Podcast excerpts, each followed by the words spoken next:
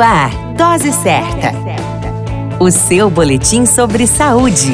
Dose Certa. Olá, eu sou Júlio Cazé, médico de família e comunidade, e esse é o Dose Certa, seu boletim diário de notícias, e o tema de hoje é malária. No dia 25 de abril comemora-se o Dia Mundial de Luta contra a Malária.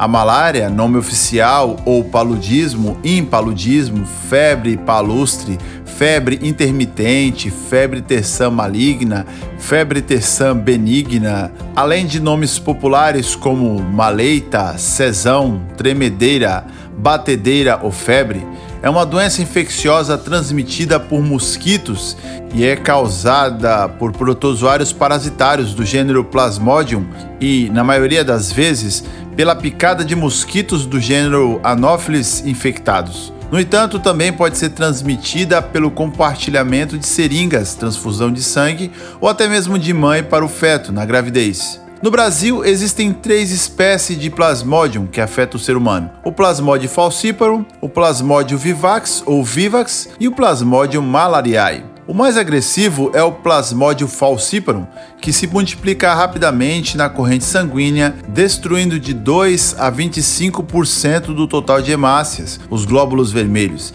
e provocando um quadro de anemia grave. Além disso, os glóbulos vermelhos parasitados pelo Plasmodium falciparum sofrem alterações em sua estrutura que os tornam mais adesivos entre si e as paredes dos vasos sanguíneos, causando pequenos coágulos que podem gerar problemas como tromboses e embolias em diversos órgãos do corpo. Por isso, a malária por Plasmodium falciparum é considerada uma emergência médica e o seu tratamento deve ser iniciado nas primeiras 24 horas do início da febre. Já o Plasmodium vivax ou vivax, de modo geral, causa um tipo de malária mais branda, que não atinge mais do que 1% das hemácias e é raramente mortal. No entanto, seu tratamento pode ser mais complicado, já que o Plasmodium vivax se aloja por mais tempo no fígado, dificultando sua eliminação. Além disso, podem haver diminuição do número de plaquetas, a chamada plequetopenia, o que poderia confundir esta infecção com outra doença bastante comum, a dengue,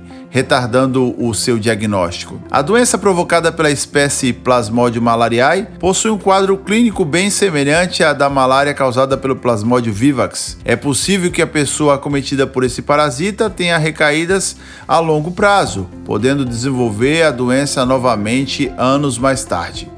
Os sintomas mais comuns são febre, fadiga, vômitos e dores de cabeça.